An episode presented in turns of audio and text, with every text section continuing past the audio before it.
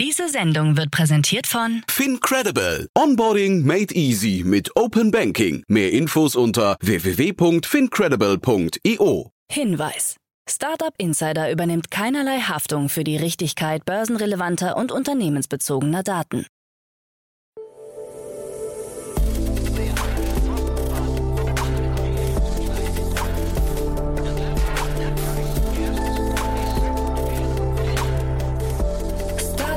Insider Daily. Morgen Update. Einen wunderschönen guten Morgen und herzlich willkommen zu Startup Insider Daily in der Morgenausgabe am Dienstag, den 20. Dezember 2022. Mein Name ist Nina Weidenauer und wir starten heute zusammen in den Tag mit diesen Themen. Kronzeuge belastet Markus Braun im Wirecard-Prozess. Ermittlungen gegen Tesla Berlin wegen Gefahrstoffen. Meta verstößt laut EU-Kommission gegen Kartellrecht. Und Musk sagt, niemand wolle Twitter-CEO sein. Ja, diese News erwarten euch gleich. Wer noch wissen möchte, was bei Startup Insider heute noch so ansteht, der sollte danach auf jeden Fall dranbleiben. Jetzt geht es aber erstmal weiter mit den Nachrichten des Tages, moderiert von Anna Dressel. Werbung. Hi, hier ist Nina, Content Managerin bei Startup Insider. Suchst du deine nächste große berufliche Herausforderung? Dann melde dich bei uns. Wir suchen aktiv nach neuen Teammitgliedern, die Startup Insider zum führenden Informationsmedium der deutschsprachigen Startup-Szene machen wollen. Aktuell suchen wir Sales Manager, Customer Success Manager, Finanzmanager sowie Werkstudenten in den Bereichen Sales, Product und Content. Aber auch wenn keine passende Stelle dabei ist, melde dich trotzdem bei uns. Wir suchen immer nach leidenschaftlichen Menschen, die mit Startup Insider Großes bewegen wollen. Also, um mehr zu erfahren und dich zu bewerben, geh jetzt ganz einfach auf startupinsider.de/slash insider. Startup Insider Daily. Nachrichten. Kronzeuge belastet Markus Braun im Wirecard-Prozess. Kronzeuge Oliver Bellenhaus hat im gerade begonnenen Wirecard-Prozess seinen früheren Chef Markus Braun als absolutistischen CEO bezeichnet. Er sei die maßgebliche Figur beim jahrelang andauernden Milliardenbetrug. Er bezeichnete Wirecard als Krebsgeschwür, bei dem es ein System des organisierten Betrugs gab. Brauns Verteidiger Alfred Dierlam wiederum bezeichnet Bellenhaus als unglaubwürdig. Er habe unter anderem während der Ermittlungen die Veruntreuung von Millionensummen verschwiegen. Braun und Bellenhaus sitzen seit zweieinhalb Jahren in Untersuchungshaft. Die Staatsanwaltschaft wirft den drei Angeklagten und weiteren Beschuldigten vor, eine kriminelle Betrügerbande gebildet und mit erfundenen Gewinnen die Kreditgeber des ehemaligen DAX-Konzerns um 3,1 Milliarden Euro geprellt zu haben.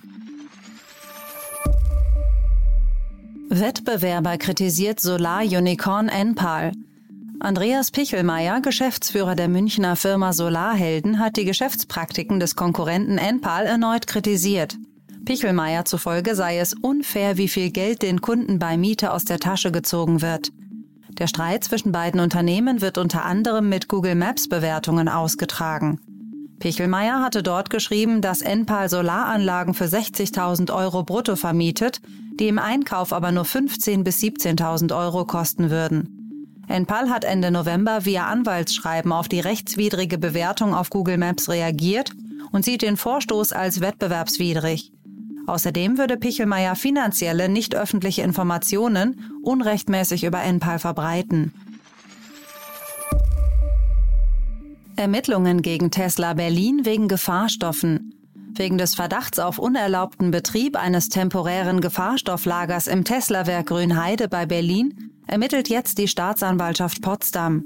Das Brandenburgische Landesamt für Umwelt hatte Strafanzeige gegen Verantwortliche des deutschen Tesla-Werks gestellt. In einem kleinen Bereich des Geländes der Gigafactory soll sich ein temporäres Gefahrstofflager befunden haben, das angeblich unerlaubt betrieben wurde. Gegenstand der Ermittlungen sei unter anderem die Prüfung, ob und gegebenenfalls wem vor dem Hintergrund der Schwierigkeit der Sach- und Rechtslage im Hinblick auf die Genehmigungsbedürftigkeit ein strafrechtlicher Vorwurf gemacht werden könne. Weder Tesla noch das Landesamt für Umwelt haben sich zu den Vorwürfen öffentlich geäußert. Meta verstößt laut EU-Kommission gegen Kartellrecht. Der Facebook-Mutter Meta wirft die Europäische Kommission Verstöße gegen das EU-Kartellrecht vor. Nach vorläufiger Ansicht heißt es, dass Meta bei Facebook Marketplace gegen europäische Kartellvorschriften verstößt und so eine Verzerrung des Wettbewerbs entsteht. Konkurrierenden Online-Kleinanzeigendiensten, die bei Meta-Plattformen wie Facebook oder Instagram Werbung schalten, soll Meta einseitig unfaire Handelsbedingungen auferlegt haben. Auch wird bemängelt, dass Meta den Facebook Marketplace mit Facebook verknüpft, seinem eigenen marktbeherrschenden sozialen Netzwerk. Meta wird nun die Möglichkeit gegeben, die genannten Zweifel der EU-Kommission am Facebook Marketplace auszuräumen. Gelingt das nicht, droht ein Bußgeld, das bis zu 10 Prozent des weltweiten Jahresumsatzes betragen kann. Musk sagt, niemand wolle Twitter-CEO sein. Der aktuelle Twitter-Besitzer Elon Musk hat auf seiner Plattform eine Umfrage gestartet, ob er als Chef des sozialen Netzwerks zurücktreten soll. Nachdem sich die Mehrheit der Twitter-Nutzer für einen Rücktritt Musk ausgesprochen hat, hat sich dieser nun zu Wort gemeldet. Ihm zufolge würde niemand den Job als Twitter-CEO haben wollen. Twitter müsse einen Chef finden, der in der Lage sei, die Plattform am Leben zu erhalten. Er fügte hinzu, dass er keinen Nachfolger in der Pipeline habe. Musk hat zuvor darüber gesprochen, dass er einige Tesla-Aktien verkaufen musste, um Twitter zu retten, wie aus der Mitschrift eines Twitter-Meetings hervorgeht. Twitter-Mitarbeitern erklärte er, das Unternehmen befinde sich in einer katastrophalen Situation, was die Einnahmen angeht. Musk hat Twitter vor 53 Tagen offiziell übernommen. Seitdem haben Tausende von Mitarbeitern das Unternehmen verlassen, einige neue Funktionen wurden eingeführt und wieder zurückgenommen. Sam Bankman-Fried will Auslieferung nicht anfechten. Der in den Bahamas inhaftierte Ex-CEO von FTX will Berichten zufolge eine Auslieferung an die USA nicht mehr anfechten. Es ist davon auszugehen, dass Sam Bankman-Fried seine ursprüngliche Entscheidung vor Gericht revidieren wird. Im Fox Hill Gefängnis auf den Bahamas sollen vergleichsweise schlechte Bedingungen herrschen. So berichtete der Nachrichtendienst Reuters, der Komplex sei angeblich von Nagetieren befallen und mit unzureichenden Sanitäranlagen ausgestattet. Sollte es zu einer Auslieferung kommen, dann dürfte Bankman-Fried zunächst in ein New Yorker Gefängnis überstellt werden, wo er dann auf den Beginn des Gerichtsprozesses gegen ihn wartet. Er wurde in New York wegen mehrfachen Wertpapierbetrugs und Geldwäsche angeklagt. Ihm drohen bis zu 115 Jahre Gefängnis. Iran droht mit dauerhafter Instagram- und WhatsApp-Sperre. Dem iranischen Cyberzentrumschef Abol Hassan Firuzabadi zufolge könnten Instagram und WhatsApp dauerhaft im Land gesperrt bleiben, sollte Meta als Betreiber der Plattformen nicht auf ein Schreiben der iranischen Führung reagieren. Die iranischen Sicherheitsdienste hatten Instagram und WhatsApp bereits im Rahmen der seit drei Monaten andauernden Proteste gesperrt. Die Apps sollen laut Landesführung an einer Verschwörung gegen den Iran beteiligt sein. Systemkritiker sehen die massiven Interneteinschränkungen und die Sperre der Apps als einen Versuch, die Verbreitung von Informationen, Bildern und Videos über die Proteste zu verhindern. Binance US übernimmt Voyager Digital. Für etwas mehr als eine Milliarde Dollar wird Binance US die Geschäfte des insolventen Kryptobrokers Voyager Digital übernehmen, der im Sommer Konkurs anmelden musste. Vor dem Kollaps von FTX war auch FTX US an der Übernahme interessiert. Ob der Deal zustande kommt, soll eine Anhörung beim Konkursgericht am 5. Januar final klären. Binance US verpflichtet sich dabei, sämtliche Gelder der Voyager Digital Kunden zurückzuzahlen, nachdem Auszahlungen an sie eingefroren wurden. Berichten zufolge warten mehr als 100.000 Nutzer auf Zahlungen in Milliardenhöhe. Google entziffert Handschrift von Ärzten. Google hat bei seiner jährlichen Konferenz in Indien angekündigt, dass man mit Apothekern zusammenarbeitet, um die Handschrift von Ärzten zu entziffern. Die Funktion, die bei Google Lens eingeführt werden soll, ermöglicht es Nutzern entweder ein Foto ihres Rezepts zu erstellen oder eines aus ihrer Fotobibliothek hochzuladen. Die App soll dann erwähnte Medikamente erkennen und sie hervorheben. Dies wird als unterstützende Technologie für die Digitalisierung handgeschriebener medizinischer Dokumente fungieren, indem es die Menschen in der Schleife, wie zum Beispiel Apotheker, ergänzt, jedoch wird keine Entscheidung allein auf der Grundlage der von dieser Technologie gelieferten Ausgabe getroffen, so das Unternehmen in einer Erklärung. Einen Termin zur Einführung hat Google nicht genannt.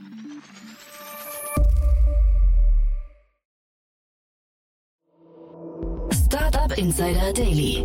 Kurznachrichten. Das 2019 gegründete Wiener Startup Brüsli hat nach Angaben von Gründerin Sarah Lechner Insolvenz angemeldet.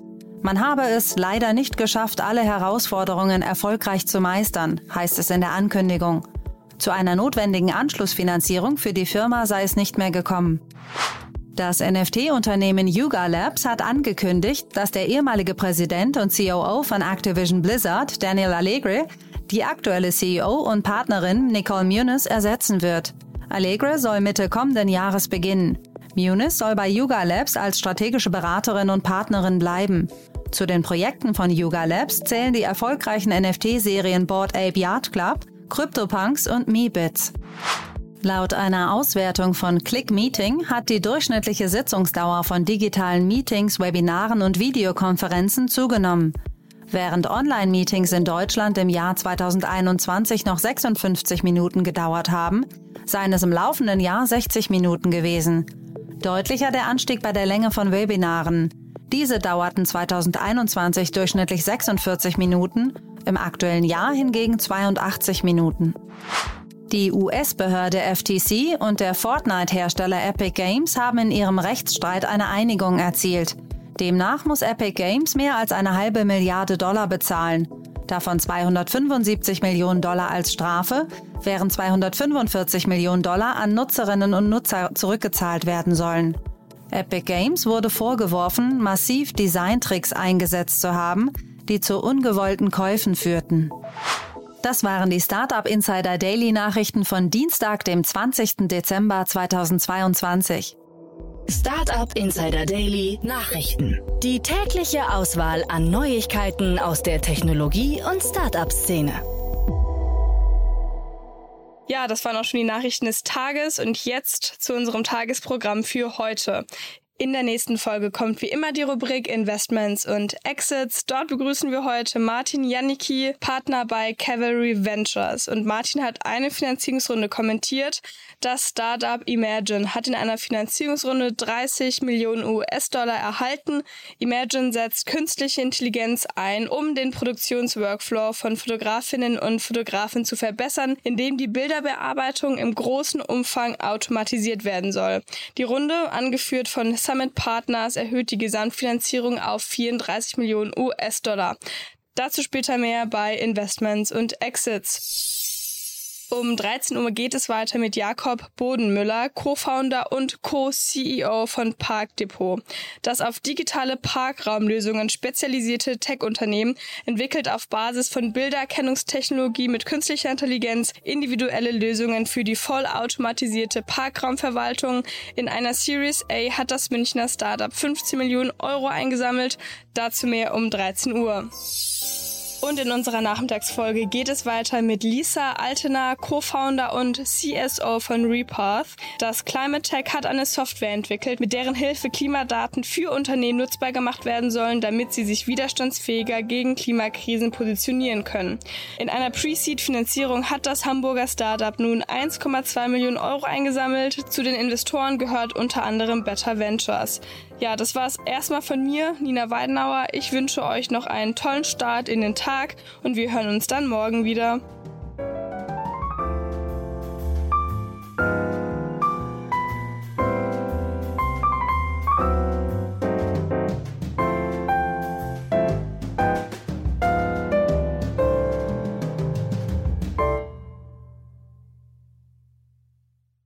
Sendung wurde präsentiert von Fincredible. Onboarding made easy mit Open Banking. Mehr Infos unter www.fincredible.io.